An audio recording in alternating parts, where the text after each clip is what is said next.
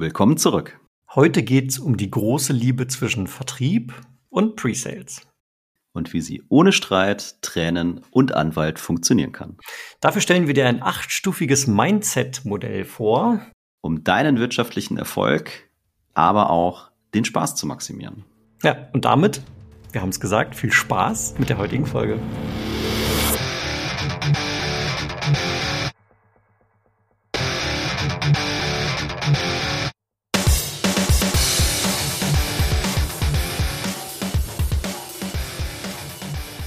Sales Excellence, dein Podcast für Software B2B Vertrieb und Pre-Sales. Ich bin Tim, Pre-Sales Leader bei Miro.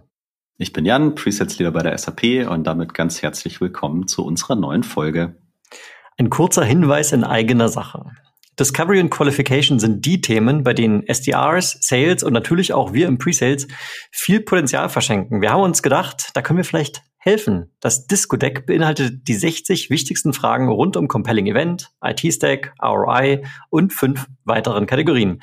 Du willst deine Discovery auf die nächste Stufe bringen? Dann hol dir jetzt das Disco-Deck auf www.discodeck.shop. Das ist www.discodeck.shop.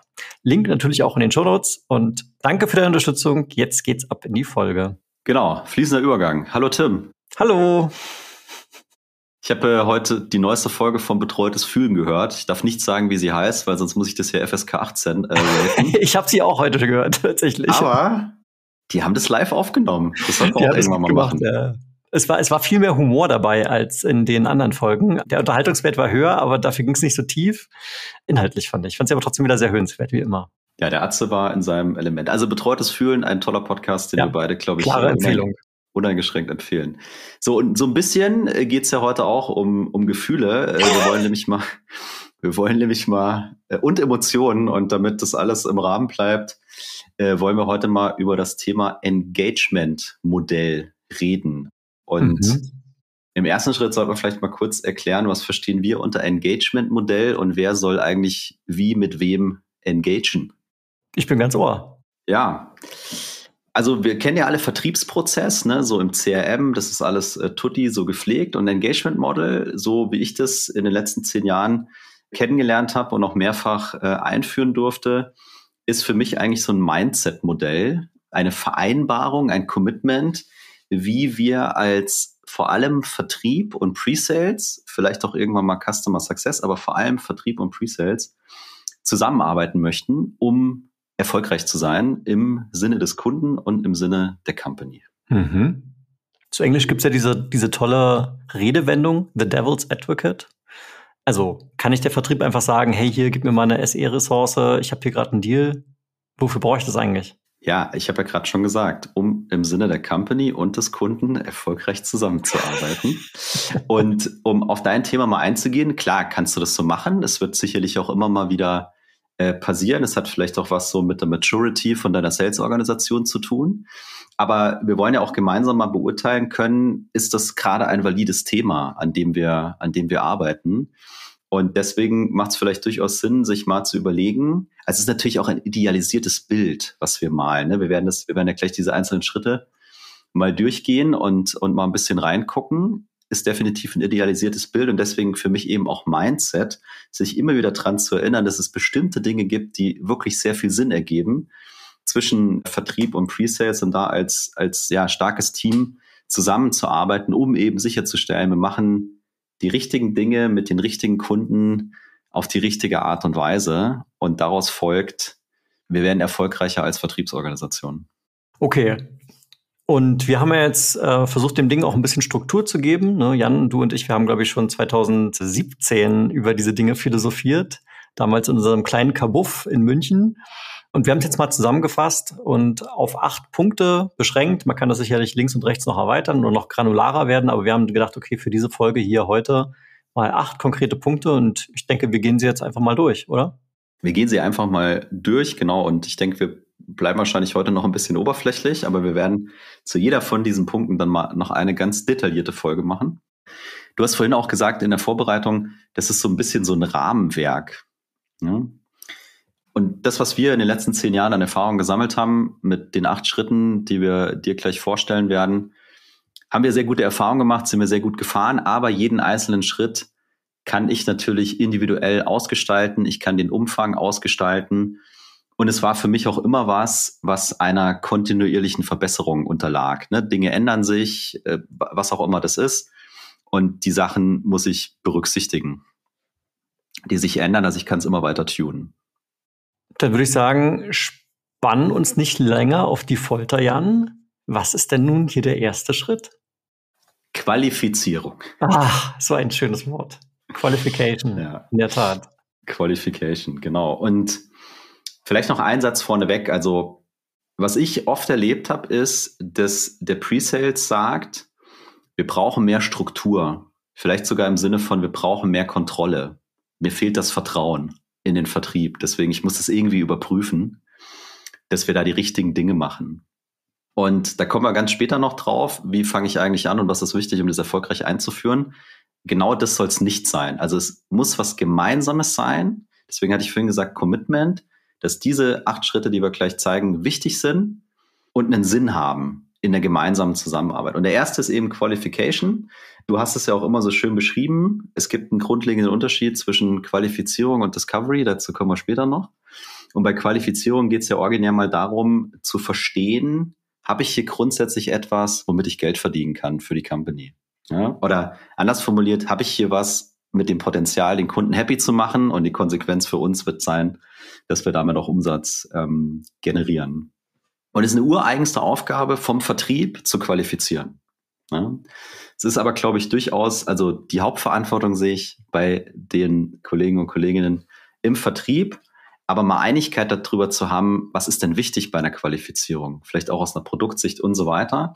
Und da mal ein Check-in gemacht zu haben, wie sollte das aussehen? Und ich finde, der Presales darf sich auch nicht aus der Verantwortung stehlen, wenn jetzt da ein Seller kommt und sagt, boah, die geilste Opportunity seit Menschen gedenken, dann ist es absolut fair, das auch zu hinterfragen. Und dann bin ich wieder beim Mindset. Ne? Also ich kann nicht abschalten, nur weil ich jetzt Presales bin und sagen, wird schon passen, was der macht, sondern auch hier sich gegenseitig zu helfen, um zu gucken, dass es wirklich ein guter, guter Fit ist. Ja, also auf jeden Fall jeder ist hier seines Glückes Schmied. Ich meine, die eine Position ist ja zu sagen, Qualification macht der Vertrieb.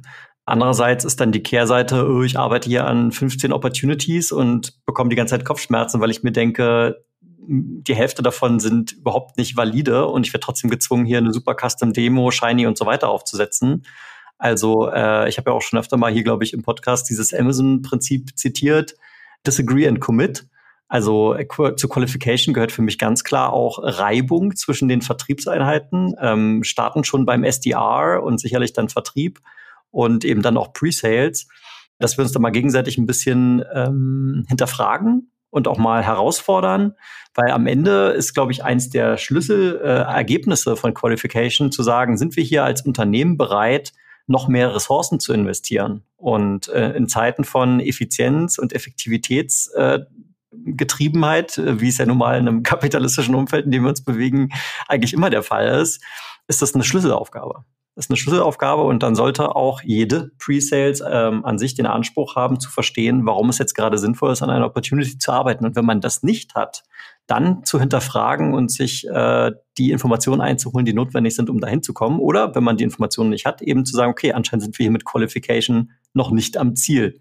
Und das würde ich tatsächlich sogar nochmal äh, ergänzen. Qualification ist, glaube ich, ein Prozess, der beginnt ganz am Anfang bei den, bei der Inside Sales, bei der SDR-Funktion. Vielleicht man könnte argumentieren, sogar schon im Marketing.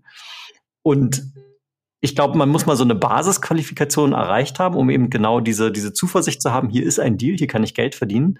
Aber das hört dann trotzdem nicht auf, weil im Laufe des Vertriebsprozesses immer wieder Informationen hochkommen können, die vielleicht dazu führen, dass ich jetzt dann doch nicht mehr überzeugt bin, dass das hier ein guter Deal ist.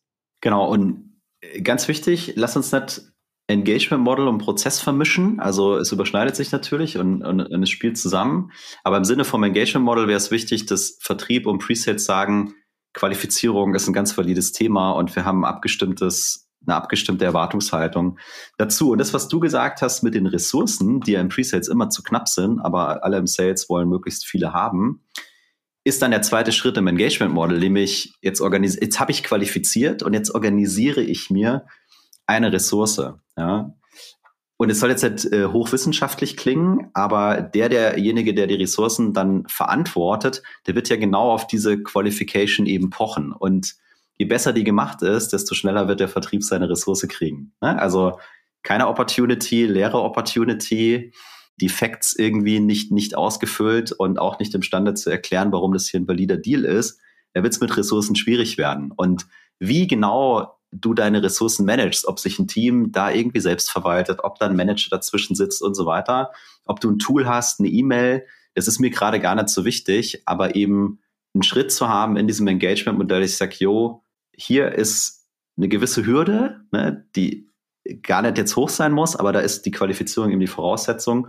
Und da muss ich drüber oder durch und dann habe ich auch kein Problem, eine Ressource äh, zu kriegen. Aber die Verantwortung zum Beispiel von uns beiden als, als Presets-Managern im Unternehmen ist ja auch der sorgsame Umgang mit den limitierten Ressourcen, die wir haben.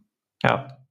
Also ich weiß nicht, ob du es gerade dazu gesagt hast, darum betone ich es jetzt nochmal. Wir sind jetzt bereits im zweiten Schritt, nämlich dabei, diese Ressourcen zu organisieren. Das kann dann natürlich äh, ja, im SaaS-Umfeld ist es eigentlich fast immer dann eben eine SE-Ressource, aber geht auch darüber hinaus. Ne? Also kann auch mal sein, dass man sich mal jemand vom Produktmarketing oder einen Produktspezialisten aus dem Produktmanagement etc.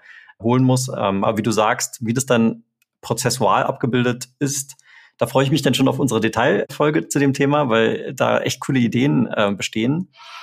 Aber das ist äh, dann im Prinzip jetzt mal dann der zweite Schritt. Organize Resources. Genau. Ja, absolut. Das ist der zweite Schritt. Und der dritte Schritt ist, also dann hat jetzt jemand gesagt, hey, geile Qualification, hier ist eine Ressource. Und der dritte Schritt ist Internal Alignment, also sich mal auf den gleichen Wissensstand zu bringen, weil zu dem Zeitpunkt sollte der Vertrieb ja deutlich mehr Informationen und Insights haben als die Pre-Sales-Ressource, die dann dazukommt. Ja, und bevor ich dann irgendwas anderes mache, gleiche ich mich erstmal ab. Das kann ein persönliches Gespräch sein, das kann aber vielleicht auch äh, irgendwie, hey, hier liegen die ganzen Sachen im CRM oder im Miro-Board ja, bei euch und guck da mal rein und dann bist du auf dem Wissensstand. Aber in irgendeiner, irgendeiner Art und Weise muss ja dieses Alignment stattfinden und zwar zu zwei Dingen. Einmal den Wissensstand angleichen und dann eben auch zu sagen, was ist denn eigentlich der nächste Schritt? Was ist der nächste Schritt und wie teilen wir die Aufgaben, die da vielleicht im Raum stehen, auch untereinander auf? Stichpunkt ähm, Rollen, äh, wie soll ich sagen, Aufgabenteilung und Spezialisierung. Es gibt einen Grund, warum es Pre-Sales überhaupt gibt. Das heißt, diese, dieses Alignment zahlt eben auch darauf ein, dass wir unsere, unsere Gehirnkapazitäten auf die verschiedenen Aktivitäten aufteilen. Und vielleicht ist es nochmal wichtig zu betonen, warum jetzt das hier an dritter Stelle steht, nämlich genau um solche Sachen zu vermeiden, wie da kommt eine E-Mail reingeflogen am, am Donnerstag Nachmittag um 16 Uhr und dann heißt es, ey, morgen früh um 8 Uhr bräuchten wir mal eine Demo, hier sind meine Discovery Notes und dann kriegst du fünf Bullet Points zugeschickt. Das ist eben genau, also das, was man ja doch in der Praxis hier und da mal sieht. Und vielleicht in absoluten Ausnahmefällen muss das auch mal so sein. Aber es ist auf jeden Fall weit entfernt von dem Idealmodell, was wir hier bauen, weil wir eben, äh, wenn ich dich jetzt auch richtig verstehe, Jan, sagen, dass dieses Alignment eben so essentiell ist. Diesen, das Angleichen des Wissensstandes, wie du es gerade formuliert hast, finde ich eine sehr schöne Formulierung, kann nicht über drei Bullet Points passieren. Da muss im Prinzip, ich würde fast sagen, in fast allen Fällen muss eigentlich dort ein Gespräch stattfinden. Das kannst du mit einem Google Doc oder mit einer Slack Message kannst du das eigentlich nicht äh, leisten, was da noch äh, an Wissensaustausch notwendig ist. Genau. Und ich immer wieder, es ist ein idealisiertes Modell und es wird auch mal Abweichungen geben, aber zumindestens, auch wenn es mal eine Abweichung gibt, haben vermutlich alle in ihrem Kopf drin, ey, irgendeine Art von Alignment ist relevant, sonst funktioniert es im nächsten Schritt einfach nicht mehr so gut, wie es funktionieren könnte. Und meine Erfahrung ist, wenn du das einführst und anfängst, dann äh, rattert's auch mal und knattert's auch mal ordentlich und knallt vielleicht auch mal ordentlich. Aber wenn du es dann drin hast in der Organisation, dann kannst du auch beobachten, wie das stetig besser wird. Und alleine dadurch, dass es irgendwie immer eine Präsenz hat, sich die Leute wieder dran erinnern und sagen, ah ja, das, es ist wichtig. Ne? Und am besten irgendwann was ganz Natürliches, Natürliches wird. Aber das mal, wenn wir den Detailfolgen auch nochmal machen. So, jetzt haben wir uns aligned und der vierte Schritt, beziehungsweise der nächste Schritt in dieser idealisierten Welt, ist auf jeden Fall Discovery. Auf jeden Fall Discovery. Und vorhin haben wir gesagt, in der Qualifizierung ist ganz klar der Vertrieb im Lead. Das ist dem seine ganz originäre Verantwortung. Ich würde sagen, bei der Discovery dreht sich das unter Umständen ein Stück weit. Also ich will den Vertrieb auf keinen Fall aus der Verantwortung lassen, aber bin schon der Meinung, dass hier gerade auch der Pre-Sales äh, gerne seine Stärken ausspielen darf und ein hohes Maß an Verantwortung übernehmen sollte, weil die Discovery die Grundlage für viele Dinge, die danach kommen, wieder darstellt. Aber in der idealisierten Welt ist es was Gemeinsames, vielleicht mit einem Übergewicht im Sinne von, wer hat da auch mehr Redeanteil und wer geht da tiefer rein auf der Preset-Seite. Ja, spannende Frage. Wer hat in der Discovery den größten Redeanteil? Sales oder Pre-Sales? Der Kunde. Ja, genau. Geheime Tür D, äh, C in dem Fall, nämlich der Kunde. Ja, glaube ich, vielleicht eine Sache kann ich noch hinzufügen. Discovery auf jeden Fall Zusammenspiel zwischen Sales und Pre-Sales. Und ich glaube, die Aufteilung kann man eigentlich so ganz gut beschreiben. Der Vertriebsmitarbeiter, Mitarbeiterin hat sicherlich weiterhin, ich sag mal, die kommerzielle, äh, geschäftliche Brille auf, wohingegen wir aus dem Pre-Sales doch auch stark die fachliche Brille aufhaben. Und ich sage ganz bewusst nicht die technische, wobei das mit dazu zählt. Klar, es geht auch mal um APIs und Integration und Schnittstellen und so weiter. Aber es ist ja auch so, dass unsere Software immer irgendeinen irgendeinen wirtschaftlichen Prozess oder eine Transaktion abdeckt. Ich bleibe jetzt bewusst ganz generisch in meiner Formulierung, die aber doch eine fachliche Tiefe hat. Ob das dann was mit Logistik zu tun hat oder ob das was mit Berechnen von irgendwelchen Zahlen hat äh, zu tun hat oder äh, irgendwas ganz anderes. Aber es gehört immer eine Fachlichkeit dazu. Und ich habe ja gerade über die, die Aufgabenteilung gesprochen und die Spezialisierung in seiner jeweiligen Rolle. Und das ist ja genau dann das, wo Presales eben seine Stärken ausspielen kann, nämlich das Verständnis der Fachlichkeit, vielleicht auch sogar industriebezogen und kann deswegen auch ganz andere Fragen stellen und wird andere Fragen stellen, weil die Tiefe einfach eine, also eine höhere Tiefe hat, eine tiefere Tiefe. Ich ihr wisst schon, was ich meine. Genau, und auch das werden wir in den Detailfolgen nochmal machen. Discovery ist ja mega vielschichtig. Ne? So, ich mache vielleicht Stakeholder Discovery, ich mache fachlich, ich rede mit IT, ich rede über Prozess, aber was es eben zu vermeiden gilt, gerade in der Discovery, ist, dass ich sage, oh, wir haben 30 Minuten, 25 davon redet er eh mit dem Kunden über was auch immer für ein Käse, ja, also verzeiht mir das. Und dann hast du noch fünf Minuten, um deine inhaltlichen Fragen zu stellen und sollst dann irgendwie die richtig geile Demo bauen. Und dann bin ich wieder beim Mindset-Modell. Ja, also ist einfach wichtig, diesem Thema Discovery auch Zeit und Priorität einzuräumen und äh, wenn es äh, notwendig ist, auch den Kunden mal zu educaten, ja. warum man das gerade braucht.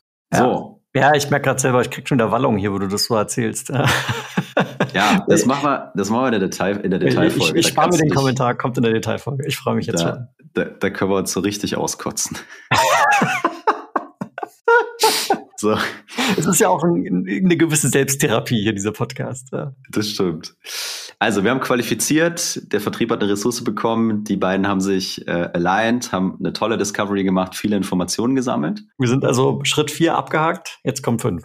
Jetzt kommt fünf, genau. Und das ist die gemeinsame Vorbereitung auf das, was dann da kommt. Ja, in der Regel ein weiteres Meeting, ein Pitch, eine Präsentation, eine Demo mit dem Kunden. Und dafür braucht es Vorbereitung. Und Vorbereitung heißt für mich nicht, da geht der Sales jetzt irgendwelche PowerPoint-Folien malen und der Pre-Sales äh, geht seine Demo irgendwie zusammenbasteln, sondern auch da heißt Vorbereitung, wir reden jetzt mal miteinander, wir konsolidieren mal, was wir gelernt haben aus der Discovery und dann bringen wir das in, in, in eine Form, in eine Struktur, in eine Strategie, die es uns ermöglicht, diesen Kunden für uns zu gewinnen. Ja, also auch da finde ich diesen Dialog extrem, extrem, extrem wichtig. Und da kann sich auch keiner von beiden rausstehlen, ne? weil der äh, Vertriebler, was du gerade gesagt hast, der ownt den Kunden, der ist verantwortlich für den, auch kommerziell und so weiter. Und der Presales mit ihm dann gemeinsam bringt sein Fachwissen, seine Produktexpertise und so weiter mit rein. Und es wird nur dann richtig geil, wenn es eine gemeinsame Geschichte ist. Und wenn ich diese Strategie habe, dann muss ich natürlich auch arbeiten. Ne? Dann werden Präsentationen erstellt und Demos erstellt und Mockups und weiß der Geier, was alles erstellt wird, aber irgendwas wird erstellt.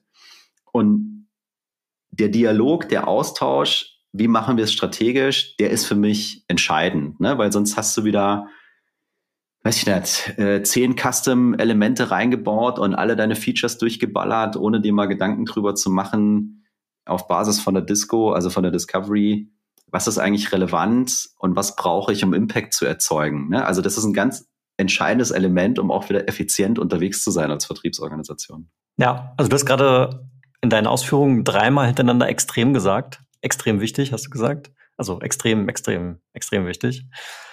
Ich nehme mit, ist extrem wichtig. und, und würde vielleicht auch noch äh, auf den einen Punkt einen, einen Gedanken mitgeben, und zwar den Gedanken des Reverse Engineerings. Ja, wir haben ja äh, auch jetzt in letzter Zeit häufiger darüber philosophiert, so eigentlich sollte jedes Meeting starten mit der Frage, what's the purpose? Warum sind wir eigentlich hier? Und in der Vorbereitung auf so einen Termin äh, sollte man sich eben auch vielleicht da äh, dem Reverse Engineering widmen und sagen, was ist eigentlich das Outcome, was wir uns von diesem Termin erhoffen? Was soll der Kunde am Anschluss von dem Meeting eigentlich zu uns sagen? Soll der schon Commitment abgeben? Soll der uns weitere Stakeholder äh, Zugang beschaffen? Was auch immer das Ziel sein mag, kann ja sehr vielschichtig sein. Und wenn man dann sagt, okay, wenn das das Ziel ist, dann kann man sich im Anschluss die Frage stellen, was müssen wir denn tun, um genau darauf einzuzahlen, um beim Kunden eben äh, dieses, äh, mit dem Kunden gemeinsam dieses Ziel zu erreichen. Und dann eben, wie du sagst, klar, bedarf es der Abstimmung, der Aufgabenaufteilung und dann der Erstellen der Materialien, die genau darauf einzahlen. Absolut. Und die Antwort auf die Frage ist nicht, wir möchten in Q4 noch einen Vertrag machen. Gut. Also. Schön auch, dass wir diese Folge, ich glaube, in der vorletzten Woche des Quartals aufnehmen. Da hat das nochmal besonderen Geschmack, was du gerade gesagt hast. Ja, das gilt ja für beide Seiten. Also Schritt fünf Vorbereitung, Preparation. Jetzt haben wir das alles gemacht, jetzt haben wir vorbereitet, haben eine Strategie, eine Struktur, wir haben eine tolle Story, Slides, Demo, es knallt, ja, die ganzen Visuals knallen durch die Gegend. Der nächste Schritt ist wirklich einer von meinen Lieblingsschritten, ist Try Run. Wir kommen zusammen und wir tun so, als würden wir beim Kunden sitzen, aber wir gehen das mal gemeinsam durch und gucken, funktioniert die Story, holen uns mal jemanden mit rein, der vielleicht unvorbelastet ist, der den Kunden nicht kennt, der den Case nicht kennt, der so ein bisschen, bisschen Feedback geben kann und ja, holen uns die Sicherheit, dass die Ideen funktionieren und tunen und schleifen eben noch ein bisschen weiter, ne? holen noch die, die letzten, die letzten Prozent, Prozente vielleicht raus. Ganz genau. Und ich meine, wir kommen ja gleich zum, zum nächsten Punkt. Da werden wir sicherlich über das, äh, über das Schlagwort Performance sprechen. Ich muss aber jetzt schon damit anfangen, weil hier startet es auch. Der Vergleich, der sich hier eigentlich äh, anbietet, ist der des Schauspielers. Der Schauspieler liefert am Ende auf der Bühne, im Theater, whatever, seine finale Performance ab. Wie gesagt, wir reden gleich drüber. Aber was macht er denn vorher die ganze Zeit? Er macht Rehearsal, Rehearsal, Rehearsal.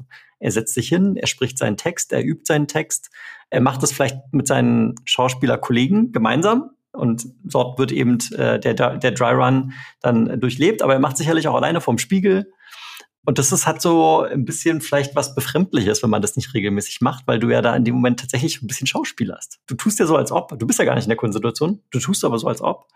Ich glaube, dass es manchmal so ein bisschen, oder mein Eindruck ist, dass das manchmal so ein bisschen Hemmungen und vielleicht auch Schamgefühle äh, erweckt. Wir haben ja gerade von betreutes Fühlen, dem Podcast gesprochen. Also auch Gefühle im Presales äh, sind hier involviert.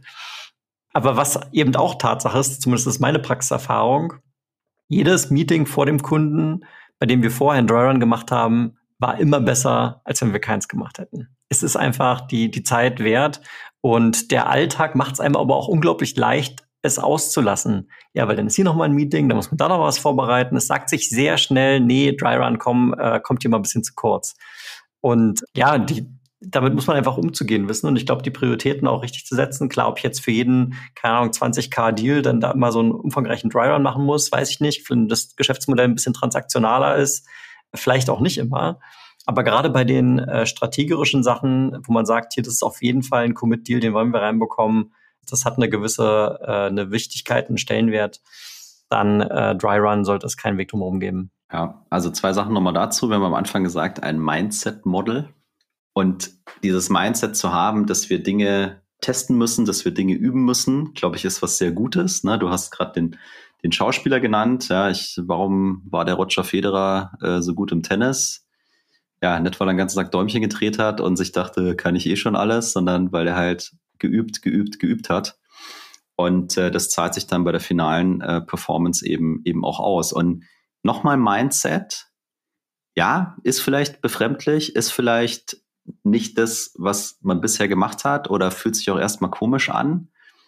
Aber dann musst du da rein. Ne? Also dann muss ich aus der Komfortzone mal raus und deswegen Mindset und deswegen auch Management-Support dazu haben, dass das einfach eine Wichtigkeit hat und wir uns die Zeit dafür nehmen, weil das machst du ja nicht umsonst, sonst machst du dafür, dass du beim Kunden besser abliefern kannst und am Ende des Tages erfolgreicher bist. Ja? Und selbst wenn es nur ein Short Try Run ist, aber so, und vielleicht ist es manchmal auch nur, wir gehen die Struktur durch Try Run, was den Namen Try Run gar nicht verdient hat, aber zumindest bin ich nochmal zu zusammengekommen und wie du sagst, man muss es natürlich im Verhältnis und Kontext des Deals sehen. Aber je öfter ich das tue, desto natürlicher wird es sich anfühlen und desto mehr Spaß wird es auch machen, weil die Leute dann sehen werden, ja, da kommt ja wirklich was bei raus. So, aber dazu mehr in der Detailfolge. Ja, ja, genau. Ich, mir liegen auch schon ein paar Sachen auf der, ja, auf der Zunge, aber ich spaß mir jetzt. so, Schritt 6, Dreirad, abgehakt. Mhm. Und jetzt kommen wir zu Schritt 7, weil jetzt kann es endlich losgehen. Jetzt können wir nämlich abliefern. Bumm. Ja. Es macht jetzt Bumm, genau. Ja, genau. Also du hast es hier Delivery genannt, beziehungsweise ich habe von das Wort Performance genannt. Also tatsächlich dann eben der Kundentermin, der RFP-Pitch, die Demo-Präsentation, was auch immer es sein mag, wo es dann eben darum geht, die Übung, die Vorbereitung und alles, was vorher gut gelaufen ist, eben, ich sag mal, die Performance auf die Straße zu bringen. Und da kommen dann neben den ganzen Präsentationen, äh, sorry, während neben den ganzen Vorbereitungen, die man gemacht hat, den Dryruns und, und den Demo-Umgebungen, die man aufgebaut hat und die Klickpfade, die man sich überlegt hat, und noch ganz andere, so ganz taktische äh, Elemente mit rein, nämlich so solche Sachen wie, wie gehe ich eigentlich mit Fragen um? Wie gehe ich mit äh, Einwänden um? Äh, wer stellt die Fragen? Wer sitzt da im Raum? Das sollte man natürlich vorher schon mal geklärt haben, aber auch hier gibt's ja auch mal so taktische Abweichungen. Vielleicht muss dann der Stakeholder, der eigentlich der wichtigste ist, vielleicht ist der statt zwei Stunden nur die erste halbe Stunde dabei und solche unvorhergesehenen Dinge passieren da eben auch. Viele davon, glaube ich, braucht man einfach ein bisschen Erfahrung, um damit umgehen zu können, aber auch dort kann man sich natürlich ein bisschen darauf vorbereiten. Äh, aber am Ende geht es eben darum, jetzt mal die Performance abzuliefern. Genau, und das, was du gesagt hast gerade, ist eine spannende Geschichte. Die drei Schritte, nämlich vor der Delivery, also Discovery, Preparation und Try-Run, das sind keine singulären Events unter Umständen. Die können sich wiederholen. Die können beliebig oft vorkommen mit verschiedenen Stakeholdern und so weiter, damit das am Ende alles, alles funktioniert. Kann auch mal nur eins sein, ne? Oder vielleicht zwei Discoveries und ähm, ein Try-Run oder was auch immer. Aber das äh, kam mir gerade nochmal kam mir gerade nochmal in den Sinn, wenn ich das aus einer Prozesssicht sehen würde, dann können sich diese Elemente äh, für einen Deal auch äh, wiederholen. Genau, Delivery, Customer Meeting abliefern, Spaß haben. Und meine Erfahrung ist auch, also ich, einer von meinen Lieblingssätzen im Presets ist ja auch, it's all about preparation. Wenn du vorher diese Schritte gut gemacht hast und als Team gut agiert hast, dann ist die Delivery ja wirklich das Spaß haben. Ne? Da kannst du das richtig rausballern und du weißt, du bist gut vorbereitet und du kannst auch auf gewisse äh, Situationen dann reagieren, ne? die in der Praxis natürlich immer wieder vorkommen. Einen Punkt möchte ich zu Delivery noch ver verlieren, wobei, ähm, nicht verlieren, erwähnen, der sich sicherlich aus Preparation und Discovery und auch Dry Run füttert. Und zwar ist es die Frage nach, wie viel Content brauche ich eigentlich? Hier werden wir sicherlich dann in der Detailfolge ein bisschen noch mehr zu sagen, aber eine Sache würde ich gerne mal als Gedankenanstoß mitgeben. Meine Erfahrung, du kannst gerne spiegeln, Jan, äh, ist, dass wir häufig für Termine Beispiel, er ist für zwei Stunden angesetzt, dann gehen wir da rein. In fast allen Fällen, 90 Prozent der Meetings, ist noch Content übrig, wenn die zwei Stunden vorbei sind. Und äh, irgendwie wird in diesen Vorbereitungen und in den Dry Runs immer so ein bisschen unterschlagen. Auf der anderen Seite sitzt idealerweise ein Kunde, der, wenn wir unsere Qualification gut gemacht haben, natürlich hoch interessiert ist in dem, was wir dort erzählen, weil es geht ja um sein Geschäft. Und da werden viele Fragen kommen, da werden viele Kommentare kommen und je mehr Leute anwesend sind, desto eher ist es so. Und äh, also ich finde es dann immer so sehr schade, wenn dann diese Meetings entweder überzogen werden oder wenn man es nicht schafft, seinen gesamten Content zu präsentieren. Ich glaube, der größte Fehler ist hier irgendwie zu viel Content vorzubereiten. Deswegen ist meine Guidance inzwischen, bei einem zwei Stunden Meeting habe ich maximal für eine Stunde Content. Bei einem 60 Minuten Meeting habe ich maximal 30 Minuten Content. Und bei einem 30 Minuten Meeting habe ich maximal 15 Minuten Content. Und selbst das könnte schon zu viel sein. Und selbst das könnte schon zu viel sein. Das ist so. Ja, also auch super äh, Input für die Detailfolge, deswegen äh, werde ich das gar nicht weiter kommentieren. Sondern wir kommen zum letzten Schritt. Ja, Schritt Nummer acht. Wir haben den ein bisschen aufgesplittet, der kann durchaus vielfältig sein. Da sieht man auch, dass äh, auch eine hohe Flexibilität in diesem Engagement Model steckt. Wir haben den Follow-up genannt. Also der Termin ist vorbei, wir haben delivered, äh, geile Show gemacht. Wie geht's jetzt eigentlich weiter? Und ich glaube, so ein Follow-up kann verschiedene Facetten haben. Der Klassiker wäre, dass wir nach so einem Meeting auch mal zusammenkommen als, als ja, Vertriebsteam und so ein bisschen Debriefing machen, äh, bisschen Feedback machen, äh, wie ist der Termin gelaufen, was sind die nächsten Schritte, wie geht's weiter, welche To-Dos haben wir mitgenommen, also so ganz klassisch. Ne? Und ich habe auch oft erlebt, dass das nicht stattfindet und dann keiner weiß, was los ist, keiner weiß, wer verantwortlich ist, also ganz schlimm. Und auch hier würde ich sagen, aus einer Orchestrierungssicht wahrscheinlich die Aufgabe vom Sales, ja.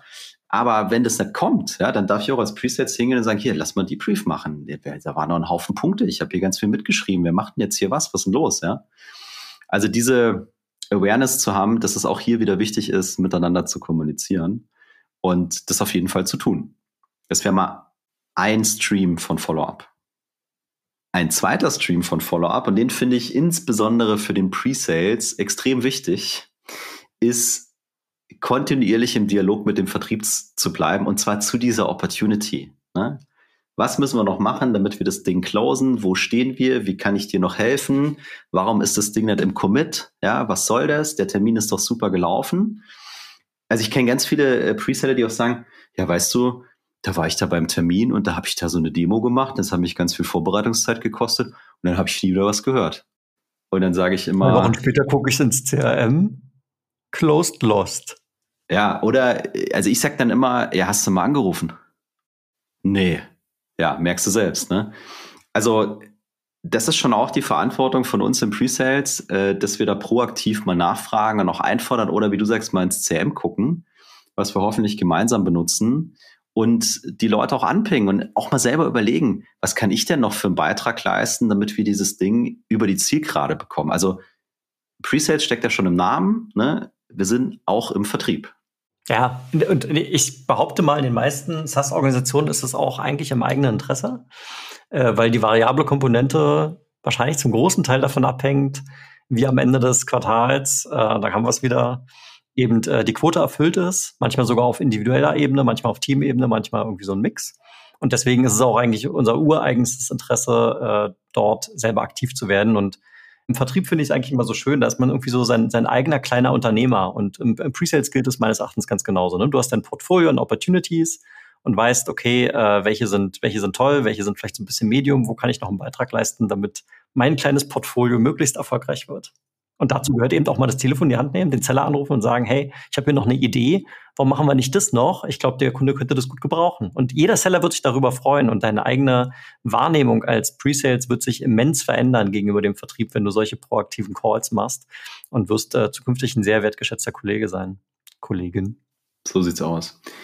So, ein dritter Aspekt von Follow-up könnte sein, da werden jetzt manche vielleicht sagen, ah, das ist optional und oh, brauchen wir das? Ja. Ich habe das immer Lessons Learned genannt. Und äh, zwar geht es darum, nochmal ganz bewusst zusammenzukommen und sich die Frage zu stellen, also eigentlich sind es zwei, zwei Fragen, what went well und even better if. Also wirklich mal zu gucken, wie ist es gelaufen? Was können wir verändern? Wo kann ich besser werden? Was ist mir aufgefallen, was der Kollege, die Kollegin im Vertrieb noch anders machen muss. Und diese Dinge durchaus auch zu dokumentieren und dann mal zu gucken, ob gewisse Muster entstehen.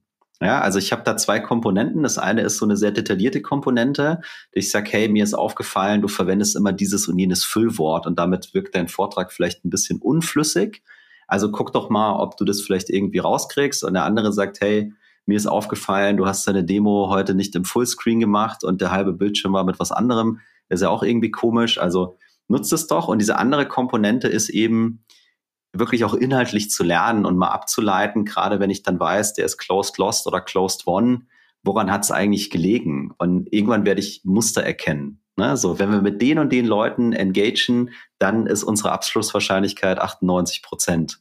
Wenn wir mit der IT reden, dann leider nur 35. Also lass uns bewusst in Zukunft darauf achten, dass wir es anders machen. Also Lessons Learned hat ein extrem hohes Potenzial, die Leute und deine Organisation zu verbessern, muss aber wirklich etabliert werden ähm, und gelebt werden.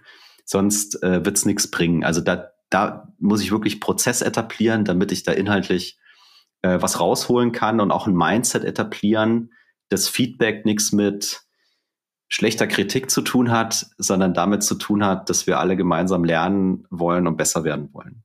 Ja, also da freue ich mich auch schon auf die Detailfolge, weil ich, ich habe jetzt ganz viele Fragen im Kopf, zum Beispiel hinsichtlich Angenommen, wir haben einen Prozess und der wird gelebt, aber irgendwie muss ich es ja dann auch mal irgendwo aufschreiben und auswertbar machen, damit ich genau solche Rückschlüsse, wie du sie gerade nennst, auch ziehen kann. Ob sowas im CM stattfindet oder woanders, wir behalten es uns vor, dann in der Detailfolge zu diskutieren. Aber da freue ich mich jetzt schon drauf.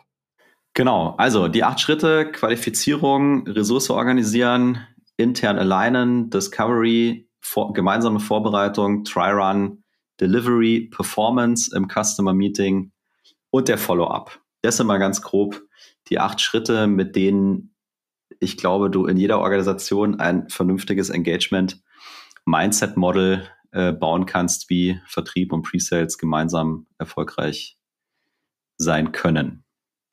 Und damit kommen wir zu der Frage, wo fange ich eigentlich an mit dem ganzen Zeug? Wie geht's los? Am besten, am besten mal den Podcast hören, aber wenn ihr noch dran seid, habt ihr das ja schon mal erledigt. Perfekt. Genau, also meine Erfahrung, meine Erfahrung ist, dass es äh, für das Engagement Model insbesondere im Pre-Sales äh, einen sehr großen Need immer gibt. Die Leute dann sehr großen Need äh, sehen historisch, die im Vertrieb vielleicht weniger. Und was ganz, ganz wichtig ist, ist miteinander reden. Das klingt jetzt so banal, aber was meine ich damit? Es ist wichtig, dass gerade auch das Management, Presets Management und Sales Management miteinander redet und sagt, wir brauchen sowas im Sinne von wertebasiertem Vertrieb, Value Selling. Und wir wollen gemeinsam als Organisation in dieses Thema investieren. Ja, und wir überlegen uns zusammen, wie sehen unsere Schritte aus, wie nennen wir das, wie rollen wir das aus, wie holen wir unsere Leute ab. All das musst du nämlich tun. Und aus einer Presets-Sicht oder auch aus einer Presets-Manager-Sicht, aus meiner Erfahrung kann ich sagen, wenn du das Buy-in vom Sales Management nicht hast für dieses Thema, dann wird's richtig schwierig. Und deswegen ist Dialog ganz am Anfang, gemeinsames Verständnis herstellen, das ist der Starting Point und das ist das Wichtigste. Wenn da ein Konsens herrscht, dann wird alles andere auch funktionieren. Ja, das wird es auch Hürden geben, aber du musst von Anfang an da auf Augenhöhe kommunizieren. Ja, genau. Also habe ich, glaube ich, nicht so viel hinzuzufügen. Ich glaube, das Einzige, was einem klar sein muss, dass die Idee hinter dem Modell ist, wirtschaftlich erfolgreich zu sein. Und das ist das ureigenste Interesse auch vom Vertrieb. Und äh, wenn man das gemeinsame Ziel, also das gemeinsame Ziel hat man sowieso, aber wenn man es geschafft hat, auf der höchsten Vertriebsebene die Überzeugung zu leisten, dass das darauf einzahlt, dann äh, hat man auf jeden Fall schon mal eine gute Startvoraussetzung. Das ist ein wunderschöner Schlusssatz. Und deswegen kann ich nur sagen, vielen Dank, Tim. Es hat mir sehr viel Spaß gemacht, heute wieder zu zweit mit dir eine Folge zu machen. Mir auch. Und ich mache jetzt die Abmoderation. Alles klar, gib Gas. Das war nämlich für dich Tim und Jan im Sales Excellence Podcast. Das ist dein Podcast für Software B2B-Vertrieb und Pre-Sales. Und wenn du Lust hast, mit uns in Kontakt zu treten, dann machst du das super gerne bei LinkedIn. Da findest du uns beide. Schön, dass du wieder dabei warst und bis zum nächsten Mal. Ciao, ciao.